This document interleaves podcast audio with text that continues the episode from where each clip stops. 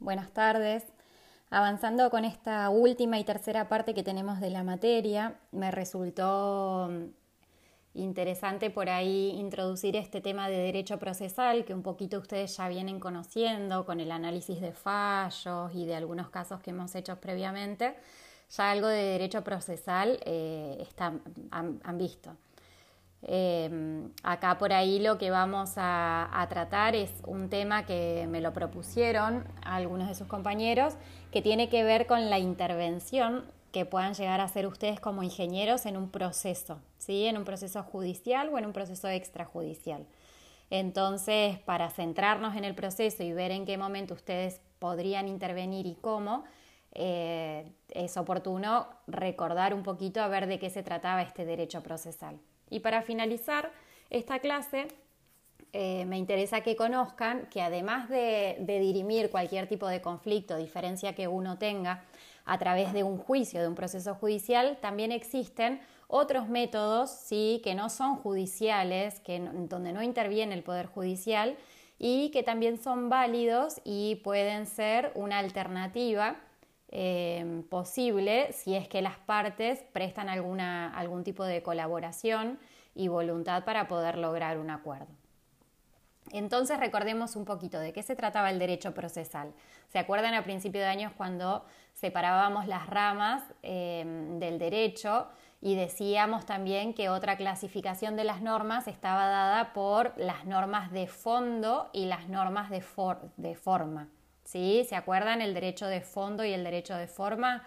Decíamos en ese momento, por ahí para los que no se acuerdan, que el derecho de fondo era el que me iba a describir los derechos subjetivos, es decir, código civil y comercial, código penal, código aduanero, em, y todos los códigos que conocemos, la ley del contrato de trabajo, por ejemplo, podría ser un, código de, fondo, eh, porque ahí están contenidos los derechos, ¿sí? Pero también existían otro tipo de leyes que iban a depender de cada jurisdicción, es decir, de cada provincia, que nos iban a dar la pauta o nos iban a dar los pasos o la forma ¿sí? en que yo iba a realizar el planteo. Y estos son los llamados códigos procesales, que recordemos nuevamente que el derecho procesal es la rama de la ciencia jurídica que estudia el conjunto de actividades que tienen lugar cuando se somete a la decisión de un órgano judicial o arbitrar la solución de un conflicto jurídico. ¿sí? Entonces acá vamos a estar, por ejemplo, como el caso que tuvimos ahora de, derecho laboral para el examen. En ese caso se aplicaba una ley de fondo, que era la ley de contrato de trabajo, y el código de forma ¿sí? iba a ser la ley procesal del lugar donde fue el planteo. En este caso fue en Buenos Aires, pero si hubiese sido acá en Comodoro Rivadavia, lo que se iba a aplicar era la ley procesal laboral, ¿sí? que como yo ya les dije y les repito para que les quede, cada jurisdicción, cada provincia tiene sus propios códigos procesales. Entonces no va a ser lo mismo, aunque puede ser parecido, un proceso en la provincia del Chubut, en la provincia de Río Negro o en la ciudad de Buenos Aires. ¿sí? Cada una se va a regir por el procedimiento que esté establecido en la propia norma de, de, de forma. ¿sí? Los códigos procesales entonces contienen a las normas jurídicas que constituyen el derecho procesal, se los llama códigos de forma porque me van a dar la forma en que se va a desarrollar ese proceso. Recordemos eh, que nunca está de más que eh, la nación, ¿sí? a través del, órgano legislativo, del, poder legislativo, eh, es quien dicta los códigos de fondo y que las provincias van a dictar sus propios códigos de forma. El sistema federal de gobierno establece facultades reservadas, ¿sí? ¿Se acuerdan eso que veíamos en la primera clase en el artículo 121 de la Constitución Nacional? Bueno, esta es una de las facultades reservadas que se, dejaron las provincias en lo que tiene que ver con las leyes de eh, forma. ¿Cómo se organiza entonces el Poder Judicial? El Poder Judicial ustedes van a ver que está previsto en la Constitución Nacional, pero también en las constituciones provinciales. ¿Por qué? Porque existe un doble orden judicial. Existen la justicia federal por un lado y la justicia ordinaria por el otro. Cuando hacemos las clases presenciales, bueno, yo le hago todo un cuadrito y una explicación de esto, pero por ahí para que ustedes se, grafiquen mentalmente, eh, los tribunales provinciales son los que están establecidos del Colegio Perito Moreno, si uno lo mira de frente hacia la derecha, ¿sí? También están diseminados por otros edificios, por ejemplo, ahí no funciona el juzgado laboral porque funciona en la calle Sarmiento, pero para que se lo representen con un edificio, los tribunales provinciales serían los que están del Colegio Perito Moreno a la derecha y los tribunales federales serían los que están del Colegio Perito Moreno a la izquierda. ¿Esto es importante? Sí es importante. ¿Por qué? Porque hay una estructura, ¿sí? Preestablecida y va a depender del tipo de, del tipo de caso que yo esté llevando adelante, a ver si va a ser competente o va a tener que ser esto de jurisdicción eh, federal o de jurisdicción provincial. ¿sí? No son los mismos jueces, no son los mismos empleados, no dependen del mismo órgano. Recuerden que lo que es justicia eh, ordinaria provincial depende de la provincia, por ejemplo, en este caso de la provincia del Chubut. ¿sí? La provincia del Chubut está establecida o tiene un, triple orden que es poder ejecutivo, poder legislativo y poder judicial, ¿sí? y el poder judicial vendría a ser esta rama de la que estamos hablando, de donde dependerán los tribunales inferiores y luego van, van subiendo hasta que llegamos a cuál sería el, órgano máximo eh, a nivel judicial en la provincia. Bueno, en nuestra provincia el órgano máximo es el Superior Tribunal de Justicia, ¿sí? que vendría a ser la equiparación en el orden nacional, que en el orden nacional el órgano máximo va a ser la Corte Suprema de Justicia de la Nación. ¿Está bien? Entonces, retomamos, ¿sí? Y, por ejemplo, con un caso práctico, veámoslo. A ver, algún delito en donde, por ejemplo, eh, le hurtan una bicicleta que dejaron estacionada en la vía pública, ¿sí? Por el delito de hurto o le rompen el vidrio del auto, ¿sí? les roban algo.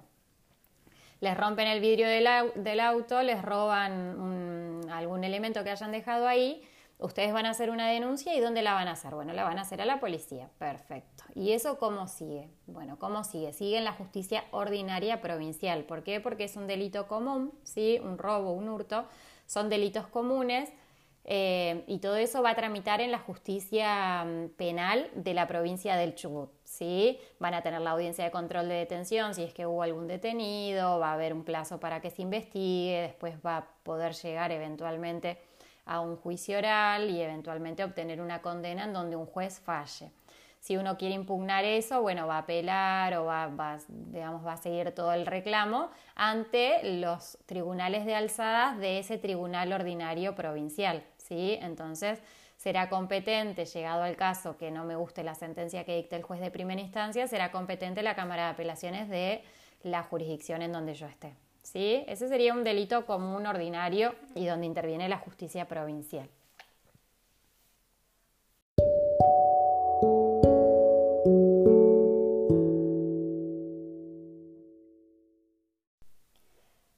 Entonces, en esa distinción que veníamos haciendo y siguiendo con el ejemplo, distinto sería el caso en que un sujeto caminando por la vía pública sea requisado por la policía y em, tenga en posesión 100 em, gramos de cocaína, supónganse. En ese caso, el que va a entender o la, la, causa o ese caso, digamos, va a tramitar no ya por la justicia ordinaria provincial, sino por la justicia federal. ¿Por qué?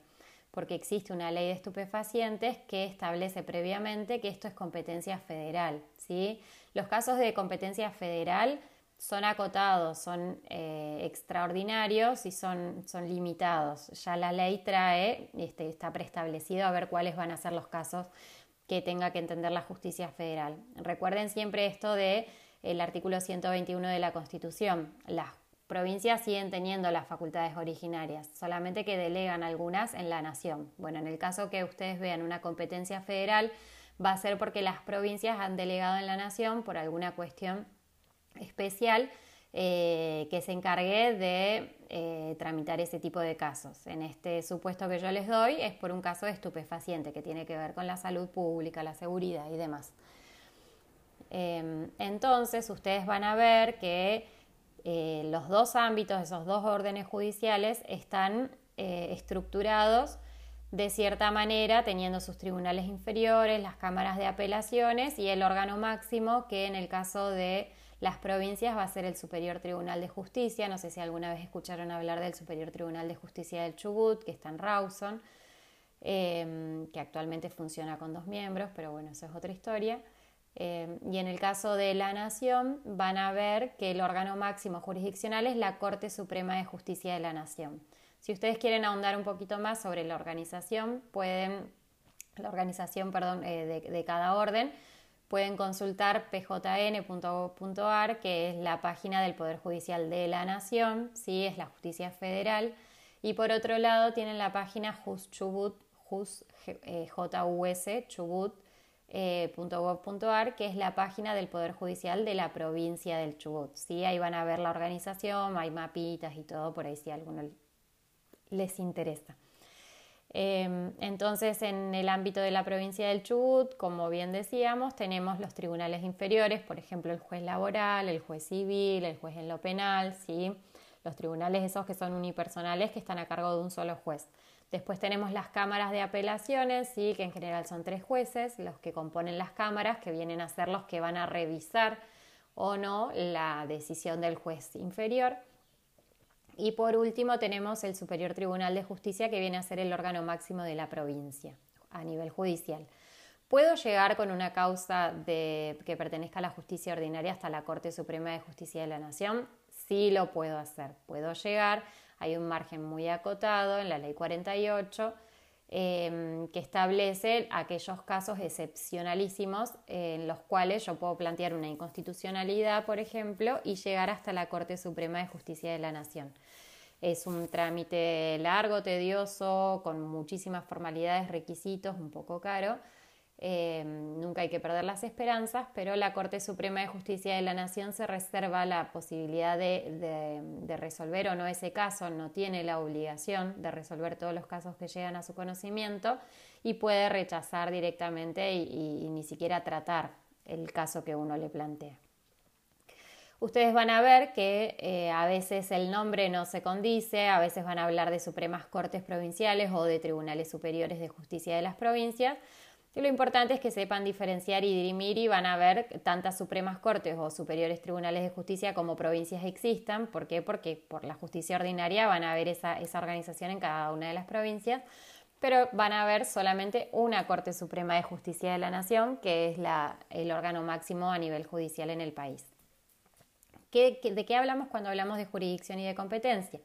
Acuérdense siempre que jurisdicción tiene que ver con la facultad de administrar justicia, ¿sí? está reservado al Poder Judicial. Eh, y ya cuando hablamos de competencia, en realidad estamos hablando de un poquito esto, de esta organización que decíamos, como para que ustedes lo entiendan, la competencia puede ser en razón de la función, del lugar o de la materia, ¿sí?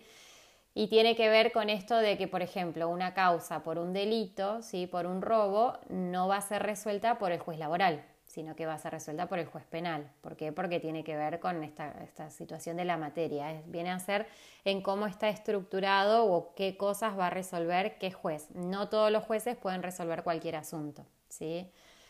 Em, pero bueno, por ahí eh, era oportuno citarlo porque a veces hablamos de competencia y por ahí no, no sé si ustedes entienden bien. No tiene que ver con la competencia digamos, a nivel técnico o a nivel de preparación del juez, sino que tiene que ver con esta estructura o esta organización em, en donde si el delito se cometió en Comodoro Rivadavia, no va a poder entender el juez penal de Esquel. ¿Se entiende? ¿El juez penal? Sí. ¿Es un delito? Sí. Pero cumple funciones en Esquel, no en Comodoro Rivadavia. Entonces no va a ser competente el juez. A veces cuando ustedes escuchan hablar de un juez incompetente, no tiene que ver con su, con su formación, digamos, o su capacidad de, de, decir el derecho o de hacer justicia, sino que tiene que ver con esta organización que por razones de función, lugar o materia no va a ser competente, va a ser incompetente, se dice en, derecho procesal.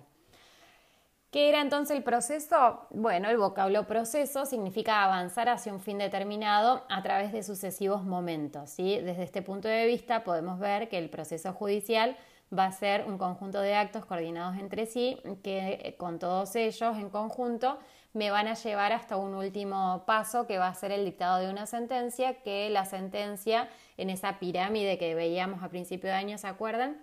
Va a ser una norma de tipo individual. ¿Por qué? Porque en el caso concreto me va a resolver mi asunto y va a ser derecho para todas las partes que intervinieron en ese caso. ¿sí? Eh, si vamos a la clasificación de los procesos, bien dijimos todo esto que tratamos, que hablábamos de procesos judiciales, ¿sí? ¿Por qué procesos judiciales? Bueno, porque está presidido por un juez que es integrante del Poder Judicial, ¿sí? Pero también existen otros tipos de procesos. A veces eh, por ahí se van a encontrar cuando hablamos de proceso con los procesos arbitrales. Yo no sé si ustedes conocen qué es un árbitro, cómo funciona. Eh, básicamente lo que tienen que saber es que un árbitro no es un juez, ¿sí? Hace las veces de juez, es parecida a la figura, sí, pero el árbitro eh, viene a ser una persona común y corriente, cualquiera de ustedes podría llegar a ser árbitro. Eh, el, árbitro viene a ser un tercero distinto a los que tienen el problema o el conflicto y que va a dar una solución o va a resolver. Va a dictar para ello un laudo, ¿sí? que se llama, en vez de sentencia, se llama laudo, es otro nombre, y la única diferencia entre un árbitro y un juez vendría a estar dada por eh, el poder de imperio o la posibilidad de obligar al otro a hacer algo que tiene el juez que el árbitro no la tiene. Entonces, por ejemplo, con la sentencia judicial de la semana pasada del caso laboral, el juez mandaba a pagar una cantidad de dinero, 500 mil, un poco más de 500 mil pesos más intereses. Si los demandados, los que perdieron, no pagaban, el juez puede ordenar un embargo, puede ordenar alguna medida, ¿sí? puede hacer cumplir por la fuerza esa sentencia. El árbitro no.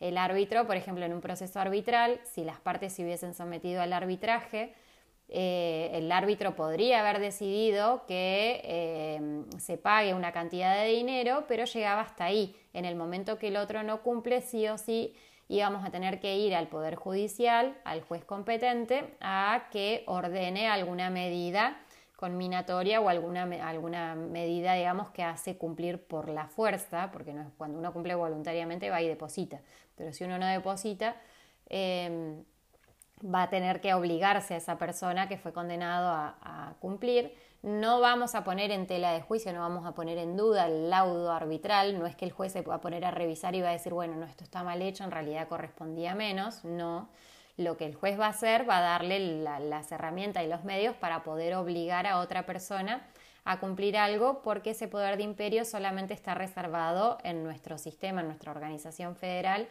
y republicana, solamente que está reservado a los jueces. ¿sí? Em, si avanzamos un poquito en la clasificación de los procesos, no es que yo pretenda aburrirlos, pero me interesa que conozcan esta diferencia porque eh, dentro de dos clases vamos a ver títulos de crédito, que me interesa en realidad que, que sepan diferenciar qué es un cheque, qué es un pagaré, eh, qué sería una factura de crédito, por ahí son instrumentos que uno o ustedes el día de mañana, no sé si ya lo estarán haciendo, pero pueden llegar a tener algún contacto. Eh, entonces lo que a mí me interesa es que ustedes diferencien que cuando hablamos de procesos judiciales sí podemos distinguir dos tipos de procesos judiciales. Por un lado un proceso de conocimiento y por otro lado el proceso de ejecución. ¿Cómo se relaciona esto con lo de títulos de crédito que vamos a ver? Bueno, cortito así les hago el, cuento, el proceso de conocimiento viene a ser aquel como el que ustedes vieron la semana pasada, el juicio laboral. ¿Sí? ¿Por qué? Porque va a haber un actor, va a haber un demandado, que no se van a poner de acuerdo sobre algo, ¿sí? va a haber un conflicto y para poder dictar sentencia el juez va a tener primero que evaluar o estudiar toda la prueba que ofrecen estas personas. Es de conocimiento, ¿por qué? Porque requiere que el juez conozca, ¿sí? Y que las partes intenten probar lo que están diciendo. Entonces lo pueden hacer con testigos, con prueba pericial, con prueba informativa, como ustedes vieron en ese proceso de conocimiento laboral. ¿sí? Ese es un proceso de conocimiento, es largo y tiene toda una producción de prueba y bueno, y se llega a una sentencia. Distinto es el proceso ejecutivo o proceso de ejecución. ¿Por qué? Porque en un proceso ejecutivo o en un proceso de ejecución, ustedes solamente van a hacer un juicio también, pero con el fin de eh, hacer cumplir algo que ya existía o hacer cumplir algún título que no requiere de prueba. ¿sí? Por ahí los términos no son exactamente correctos, pero a mí lo que me interesa es que ustedes lo entiendan. Entonces, en un proceso de ejecución o en un proceso ejecutivo, yo voy a venir ya con la sentencia dictada, con el laudo dictado, o también voy a poder venir en un proceso ejecutivo con un título de crédito, con un pagaré, por ejemplo. ¿sí? Entonces yo se lo voy a presentar al juez, la sentencia, el laudo o el título ejecutivo, se lo voy a presentar al juez y el juez no me va a venir a pedir, bueno, a ver, pruébeme por qué usted tiene en su poder ese título y qué pasó y de qué manera. No, acá ya, ya, el, el marco de conocimiento o el marco de prueba es distinto al del proceso de conocimiento y es muchísimo más acotado. El proceso de ejecución o el proceso ejecutivo tiende a ser un proceso judicial bastante más sencillo, rápido, ágil, que lo que pretende es hacer cumplir una sentencia o en, el caso, por ahí relacionándolo con esta clase de títulos de crédito que van a ver, por ejemplo, un pagaré es un título incausado. Entonces yo voy, presento el pagaré, ¿sí? Y el juez lo único que va a decir es, bueno, citar a la otra parte para que reconozca o desconozca la firma y nada más. ¿Sí? No se va a meter en el negocio jurídico, no se va a meter a ver por qué él me debía, cuánto me debía, no el, juez de, ejecución, en este caso, no va a tratar sobre la causa del título, ¿sí? ¿Se puede defender uno? Sí, uno se puede defender. Es bastante acotado y limitado el margen que uno tiene para defenderse y no pagar. Eh, eventualmente después te deberá plantear un proceso de conocimiento, ofrecer toda la prueba, ya una vez que uno pagó, para poder rebatir esto y decir que en realidad no debía haber pagado. Pero bueno, para que ustedes entiendan, y es, útil, es, importante que sepan que no todos los juicios son iguales. En los procesos de conocimiento tenemos que probar aquello que decimos, en cambio en los procesos de ejecución simplemente nosotros le vamos a pedir al juez que haga cumplir eso que, mm, eso, es, esa sentencia o ese laudo. ¿sí? Proceso de ejecución y juicio ejecutivo funcionan bastante similar, bastante parecido, por eso le hago la explicación junta. En un caso van a tener una sentencia, un laudo, y en el caso del proceso de ejecución y en el caso del juicio ejecutivo lo que van a tener es un título de crédito, ¿sí? que son los que vamos a ver eh, dentro de dos clases. Pero bueno, yo me imagino que todos deben haber eh, escuchado hablar alguna vez, eh, seguro escucharon nombrar el cheque o el pagaré, por ahí la letra de cambio no, pero o las tarjetas de crédito, ¿sí? todas estas van a tramitar por este proceso acotado, proceso ejecutivo del que del que hablábamos recién. Em, bueno, la clasificación por ahí no viene tanto al, esto es enunciativo nada más, que los procesos pueden ser sumarios, sumarísimos. En realidad esto tiene que ver con una cuestión de plazos y de cómo está establecido el tiempo que me da la ley para tramitar uno y otro. El proceso ordinario, entonces, como este juicio laboral que ustedes vieron antes, se va a dividir en tres etapas. Una etapa instructoria, ¿sí? en donde la parte se va a presentar, va a reclamar algo, el otro le va a contestar y va a quedar trabada la litis, se llama, o sea, se van a quedar los temas ahí sobre los cuales no están de acuerdo. Una segunda etapa que tiene que ver con toda todo lo que voy a probar, ¿sí? con la producción de toda esa prueba. Y una tercera etapa que sería la etapa decisoria cuando el juez dicta la sentencia. ¿sí? Em, Dentro de la etapa probatoria, a mí lo que me interesa, sí, es el rol que puede asumir el ingeniero en esta etapa probatoria. ¿Cómo ustedes como profesionales de la ingeniería podrían eh, intervenir en un proceso judicial eventualmente? Bueno, lo podrían hacer a través de la figura del perito. No sé si alguna vez escucharon hablar del perito. ¿Qué es un perito? Un perito viene a ser un profesional, ¿sí? Eh, que está inscrito en un registro, en este caso del Poder Judicial del Chubut, en la Cámara de Apelaciones, en la calle Ducos, eh, detrás del colegio, al costado del Colegio Perito Moreno. Ahí pueden ver eh, y averiguar para inscribirse. Yo igual les puse la página donde pueden consultar. pero ustedes con su título y demás podrían llegar a inscribirse como peritos. Y llegado al caso, eh, lo que hacen las partes de este actor, este demandado, que pelean y discuten, ofrecen una prueba pericial para qué? Para que un profesional especialista en cierta arte o profesión, por ejemplo, un perito mm, ingeniero mecánico, un perito ingeniero civil, un perito ingeniero en petróleo, ¿sí? Lo que va a hacer es, con su arte, ciencia, pericia y todos los conocimientos que tienen, va a em, a contestar ciertos interrogatorios o ciertas preguntas que le hacen las partes y va a emitir un dictamen. ¿sí? Entonces esto va a ser una prueba más que el juez va a tener para poder dictar sentencia. Ustedes acuérdense que el juez es un abogado, ¿sí? No es ni contador, ni ingeniero, ni médico. Entonces la prueba pericial se convierte en una prueba de suma importancia cuando lo que se están tratando son temas muy específicos como puede ser temas relacionados a la ingeniería o temas relacionados a la medicina y demás que requieran del conocimiento de eh, un especialista en esa, en esa materia. Em, entonces, la, la prueba pericial la van a poder ver en, dentro del, de la etapa probatoria en el proceso judicial, pero también si ustedes, por ejemplo, deciden no resolver la cuestión a través del Poder Judicial y lo resuelven a través de un arbitraje o de los que vamos a ver un poquito más adelante de una mediación o de una negociación, también podrían las partes eh, ofrecer una prueba pericial para que para tener un dato objetivo ¿sí? de un profesional, de una persona besada y con conocimiento del tema, para que les pueda dar un dictamen o, digamos, una opinión eh, fundada y uno lo pueda tomar como base para destrabar el conflicto. En el ámbito judicial, eh, las partes son las que tienen que ofrecer la prueba. ¿sí? Si, las, si ninguna, si ni actor ni demandado ofrecen eh, la prueba pericial, el juez no va a ordenar producirla. ¿sí? Em, la diferencia que tiene el, perito con el testigo es que el testigo solamente va y declara sobre cosas que pasaron en su vista o cosas que él conoce por haber, eh, digamos, participado de cierto acto, cierto hecho. En cambio, el perito lo que hace es un análisis em, profesional o un análisis científico de eh, aquello que le piden que, que determine. ¿sí?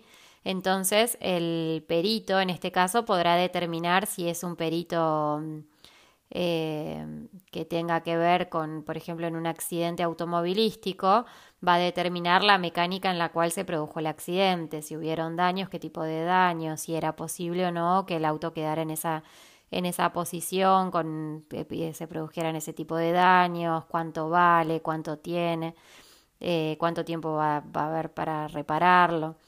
Eh, y ese tipo de cuestiones. En el caso de un derrumbe, supónganse, o en un caso de medianería, por ahí un ingeniero civil va a poder determinar si se habían respetado las pautas o la técnica de construcción de ese tipo de obra, si el material era el adecuado, si la obra eh, si, hubo algún problema del suelo, si hubo algún problema en, la propia obra, si fue un problema eh, humano o tuvo que ver algún factor climático. Eh, bueno, todo ese tipo de cuestiones que requieren de un conocimiento específico. Entonces, eh, el perito va a responder qué cosas, el quién, el cuándo, el qué. Siempre lo importante es que em, el perito responda a los puntos de pericia. ¿Esto qué quiere decir? Cuando a ustedes se le piden intervención como peritos en un proceso, lo primero que van a hacer, ¿sí? Primero los van a nombrar. Es decir, que las partes pueden proponerlo, ¿sí? Eh, yo en un juicio puedo decir que mi perito de parte va a ser fulanito de tal, o bien yo puedo no proponerlo, no, no, sería perito de parte, sino que podemos decirle al juez que sortee uno de la lista, de esa lista donde ustedes previamente ya averiguaron en la Cámara de Apelaciones, entraron al sitio, todos presentaron el título, pagaron y demás, y se inscribieron. Una vez que ustedes se inscribieron, van a ser peritos oficiales y van a estar en un listado. Llegado al caso que haya que, mm, que, designar un perito de oficio, se sortea, sobre ese listado se sortea, ¿sí? Se sortea el número 4, por ejemplo, y resulta que el número 4 era alguno de ustedes. Bueno, una vez que los nombran, a ustedes los van a notificar en ese domicilio que ya constituyeron. Una vez que los notifican que fueron nombrados Em, como peritos, lo que sigue es que ustedes vayan al expediente judicial, acuérdense que en el marco de un juicio los estarían nombrando, van al expediente judicial y aceptan el cargo. ¿sí? Aceptan el cargo, ¿qué quiere decir? Que van y aceptan ser, peritos. Pueden no aceptar. ¿Por qué? Porque no van a estar, porque están de viaje, porque tienen mucho trabajo. No es una obligación. Eh, si tiene alguna consecuencia, bueno, en el caso de, de, de sorteos posteriores. Porque porque acuérdense que a ustedes le van a regular los honorarios de acuerdo al monto del proceso. ¿sí? Lo que le van a regular es un porcentaje del monto del proceso. Entonces, ¿qué pasa? A veces algunos peritos lo que hacen es evaluar a ver de qué monto es el proceso para aceptar o no el cargo. ¿sí? Pero bueno, eso ya, ya pasa por una cuestión práctica. Importante ustedes van y aceptan el cargo. ¿sí? Aceptaron ser peritos, entonces lo que sigue que es que le, les encomienden a ver los puntos de pericia. A ustedes le van a determinar los puntos de pericia, que qué son los puntos de pericia. Bueno, son aquellos puntos sobre los que ustedes se tienen que expedir, ¿sí? No sobre otra cosa, no es que ustedes tienen que dar una opinión sobre cualquier cosa, ustedes tienen que limitarse su dictamen para que sea válido tiene que tener una ordena, tiene que ordenarse de cierto modo y lo que tiene que hacer sí es responder debidamente a los puntos de pericia. Si ustedes responden a lo que les están preguntando, tienen que fundamentarlo, fundarlo, dar los motivos y explicar de la manera más detallada, más precisa, cómo llegaron a esas conclusiones. ¿Está bien? ¿Por qué? Porque esto si no después eventualmente puede ser tachado de nulo por el juez y puede, puede no tener valor. Entonces, eh, una vez que ustedes eh, tienen el dictamen, lo van a presentar, ¿sí? Previamente a eso, una vez que aceptaron el cargo, lo que van a hacer generalmente es pedir un adelanto de gastos, eh, entre 5 y 10 mil pesos más o menos, que tienen que ver con gastos de traslado, de sacado de fotocopias y demás que ustedes van a requerir para cumplir con su labor. Eh, de acuerdo al, caso, de acuerdo al proceso, de acuerdo a lo que tengan que hacer, puede ser más o menos el anticipo de gastos.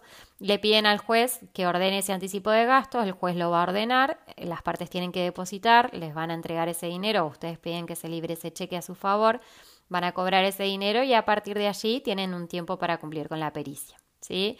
Presentado el dictamen, una vez que hicieron el dictamen, lo van a poner en conocimiento, lo van a presentar en el expediente judicial y de esto se le va a correr traslado a las partes, es decir, que las partes se van a notificar de este, de este dictamen que ustedes hicieron. Una vez que las partes se notificaron del dictamen, tienen un plazo para pedirles explicaciones, ¿sí? ¿Por qué? Porque puede haber algún concepto oscuro, poco claro y demás. Entonces, pasado ese plazo, las partes pueden pedirle que ustedes den alguna explicación que van a tener que responder si el juez les va a avisar que hay un pedido de explicaciones de las partes. Eh, ustedes van a ver qué es lo que les están pidiendo que expliquen y parecido al dictamen y por escrito van a hacer... Eh, van a, van a, presentar esas explicaciones. ¿sí? Todo esto tiene que ver con no perder esos honorarios, porque si no va a ser un trabajo en vano. Eh, porque ustedes como perito asumen esta carga pública y tienen la obligación de cumplir tanto con el, dictamen como con todas las, dar todas las explicaciones que se les piden. ¿sí? Una vez que ustedes hicieron el dictamen, que está explicado y que todo, no es que el juez les va a hacer caso en su totalidad lo que ustedes dijeron, sino que esto va a ser, esta pericia va a ser una prueba más para que el juez tenga en cuenta a la hora de dictar sentencia.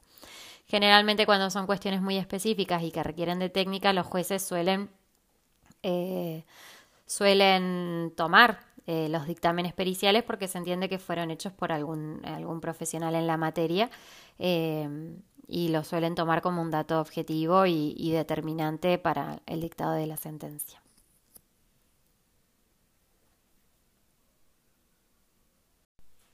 Y por último, para concluir con la clase de Derecho Procesal, yo les decía hace un rato que eh, el Poder Judicial no es la única manera de resolver el conflicto.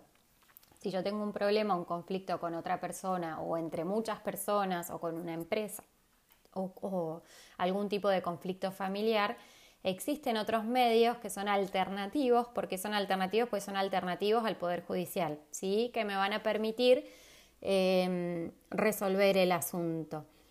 Estos medios alternativos de resolución de conflictos funcionan, funcionan muy bien, son poco conocidos eh, y tienen alguna ventaja y bueno, como todo alguna desventaja también. Dentro de las ventajas, ¿qué podemos decir?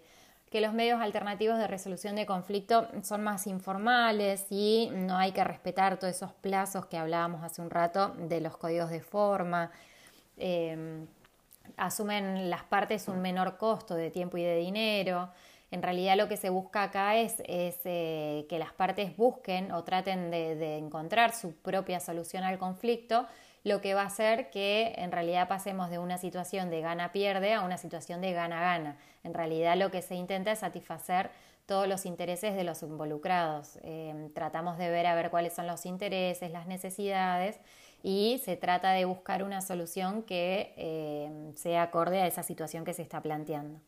Si los diferenciamos por ahí, vamos a ver que estos métodos de resolución de conflictos resultan métodos autocompositivos. ¿Por qué son autocompositivos? Porque en ellos las partes conservan el poder de, decisión.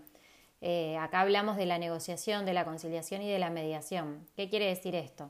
bueno, en este caso las partes saben qué es lo que quieren y qué es lo que no quieren y asistidos en el caso de la mediación por un mediador o en el caso de la, de la negociación puede estar interviniendo algún abogado con ánimo colaborativo. Eh, en este caso, lo que se trata es de llegar a una solución sin ir al juicio, sin llegar hasta el juicio. Eh, ¿Se puede? Sí se puede. Se puede y en un montón de casos se hace. Eh, lo que tengo que ver es el tema del orden público, ¿sí? que todo lo que estemos tratando sean cuestiones negociables o que, sean posibles de, ser renunciadas o sujetas a transacción para que, para que cuando yo después tenga ese acuerdo, que va a ser un contrato, cuando yo logro un acuerdo en mediación o hay una negociación entre las partes y logramos ponernos de acuerdo, eh, lo que hacemos es suscribir un acuerdo o un contrato y que eventualmente puedo pedirlo, puedo pedirle al juez que homologue, ¿sí? Por ahí en un caso práctico bastante común y frecuente, en el caso de una separación entre los padres, suelen ponerse de acuerdo, solemos negociar eh, todo lo que tiene que ver con el régimen de parentalidad, la manera en que se van a relacionar con los chicos y la cuota alimentaria y demás. Para no llegar a una instancia judicial, muchos padres eh, eh, tratan y se ponen de acuerdo, ¿sí? Y lo que hacemos es negociar, logramos una, negociación positiva, lo volcamos esto en un escrito, en un acuerdo, establecemos las maneras, los modos, los montos y eh, si las partes lo cumplen está todo perfecto y está todo bien y no hace falta eh, ponerlo a conocimiento del juez. Pero hay casos, por ejemplo, en donde necesitamos abrir una cuenta, una cuenta bancaria de alimentos o necesitamos por ahí alguna cuestión eh, entonces lo presentamos ante el juez a este acuerdo que hicimos negociando y el juez simplemente lo que hace es homologar, es decir, que controla que no se haya vulnerado en ningún punto del orden público y directamente dice que está todo bien con lo que las partes eh, pactaron. Es decir, que en ese caso autocompusieron su conflicto, no necesitaron de un tercero extraño que les venga a decir qué tenían que hacer. Distintos son los métodos heterocompositivos, y como el juicio o el arbitraje, en donde hay un tercero extraño que no los conoce, que no saben ni quién son, más allá de lo, del expediente judicial, no saben cuáles son sus expectativas, sus sueños, sus costumbres, no sabe mucho más que lo que ustedes le llevaron como prueba. Y sobre eso que él tiene a la vista, sobre ese expediente judicial, sobre esa prueba, dicta una sentencia o dicta un laudo. ¿sí? Yo no los recomiendo, no, son los, no es la mejor manera de resolver un conflicto. De hecho, en mi caso, Em, trato de, ejercer la abogacía de tipo colaborativa porque entiendo yo que es la manera en que eh, todos se, digamos, se, sienten más, más, a gusto y pueden efectivamente lograr ponerle fin al conflicto. Porque imagínense ustedes, en este caso que yo les decía de estos padres separados, eh, muy difícilmente el juez podrá establecer días, horarios y demás más allá de lo que le cuenten las partes. ¿Por qué? Porque no vive, no conoce, no sabe cómo son los chicos, no sabe qué costumbres tienen, qué intereses, qué necesidades. Eh, entonces, más allá de que yo después pueda tener una sentencia dictada y todo que sea muy bonita y que cumpla todas las formalidades, digamos que en la forma se vea correcta, en el fondo muchas veces va a ser impracticable. Eh, la negociación, entonces, como para diferenciarlos un poquito, que es, bueno, en una negociación eh, los que intervienen son las partes directamente, ¿sí? No, no hay un tercero extraño. Puede ser la persona con su abogado, con la persona y el otro abogado, puede ser eh, las dos personas que tengan el conflicto o las empresas o cinco personas que tengan un conflicto. En este caso negocian, negocian de manera directa, es decir, que negocian cara a cara, por teléfono, por mail, por chat, el medio que ustedes quieran y van intercambiando propuestas y bueno, acá hay un montón de, es, todo un arte la negociación, hay un montón de cosas a tener en cuenta, pero lo más importante es indagar más allá de lo que uno pierde o de lo que uno pide y el otro dice, es decir, yo quiero mil pesos y el otro dice no, te voy a dar 500, más allá de eso lo que se busca es eh, indagar un poquito en los intereses de si quiero mil, para qué quiero esos mil, qué otras alternativas podría tener y demás, como por ahí destrabar un poco el conflicto. En la conciliación hay un tercero que interviene, pero en este caso recomienda, les dice, eh, digamos, los jueces a veces actúan como conciliadores eh, y lo que hacen es proponerle a las partes ciertas fórmulas como para que se puedan ir poniendo de acuerdo. En el caso que yo les decía recién, sería la persona con el abogado, el otro cliente con el abogado y un tercero, un conciliador. El conciliador les va a decir, bueno, ¿qué les parece si hacen esto? ¿Qué les parece lo otro? Pero nunca va a dictar sentencia ni los va a obligar a hacer nada, sino que lo que intenta es conciliar, ¿sí? que se pongan de acuerdo las partes.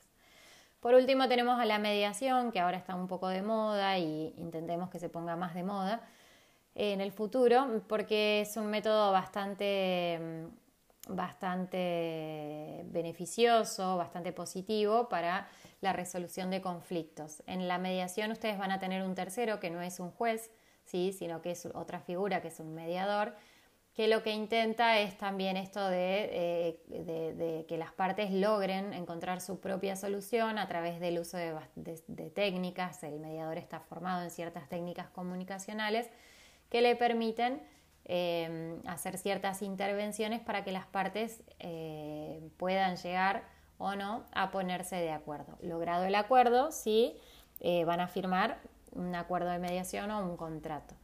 El mediador nunca va a decidir por las partes, no les va a decir qué hacer ni tampoco les va a proponer fórmulas para ponerse de acuerdo, esa sería la, la diferencia con la conciliación, sino que siempre el poder de decisión va a ser de las partes. El mediador lo que hace es dirigir este proceso, lo conduce al proceso de mediación y eh, su rol es de facilitador de la comunicación entre las partes. Siempre las protagonistas van a ser las partes y en todos estos métodos, y en especial en la mediación, lo que necesitamos es que las partes eh, pongan en, en, práctica su lado creativo. ¿sí? ¿Por qué? Porque a través de la creatividad es donde van a poder encontrar una solución que se acomode a su caso eh, sin perder eh, o, sin, digamos que eh, sin, hacer ese juego de, que uno le quite al otro y el otro se quede sin, sino que acá lo que intentamos es que las dos partes queden conformes, queden de acuerdo y que en la cuenta final lo tomen como, como, un, como un logro o como, como, digamos, como algo bueno. En la, mediación entonces lo que va a haber es una participación voluntaria, va a ser confidencial, es decir, que nadie se va a enterar de lo que pasó ahí y después, llegado al caso en que no se pongan de acuerdo y vayan a una instancia judicial, nadie va a poder ser citado como testigo ni tampoco van a poder ventilarse las cuestiones que fueron sujetas a mediación. Van a tener eh, a este mediador que que va a funcionar con cierta imparcialidad, es decir, que no va a estar a favor de ninguna de las partes, sino que va a estar a favor de las dos, ¿sí? Y lo que va a hacer es intentar facilitar la, comunicación. Eh, tiene cierta estructura el proceso de mediación, pero es bastante informal eh, eh, y, bueno, depende mucho del caso concreto. por último, entonces, hablando del árbitro, ya un poquito dijimos, el árbitro viene a ser un método alternativo de resolución de conflictos, sí, pero no es autocompositivo. Vieron en esa clasificación que hacíamos, el arbitraje es un método heterocompositivo, al igual que el juicio. ¿Por qué? Porque acá lo que hay es un tercero, en este caso el árbitro, en el caso del juicio el juez, que eh, va a decidir sobre algo. ¿sí? Va a decidir con lo que tenga, con la prueba que tenga o con lo que las partes le hayan propuesto, va a tomar una decisión. No van a ser las partes las que van a resolver su conflicto, sino que va a ser un tercero ajeno a ellas. Eh, la diferencia entre el arbitraje y el, y el proceso judicial ya lo habíamos remarcado hace un rato, que tenía que ver con la facultad que tiene el juez de obligar a otro a hacer algo, facultad que el árbitro no la tiene. El árbitro puede dictar el laudo, perfecto, resuelve el conflicto, pero después si las partes no cumplen con lo que el árbitro dijo, sí o sí van a tener que ir a pedírselo al juez. Así que bueno, básicamente estos son cuestiones de derecho procesal que, que resultan importantes y que espero que hayan entendido, comprendido y como siempre cualquier duda o consulta estoy a disposición.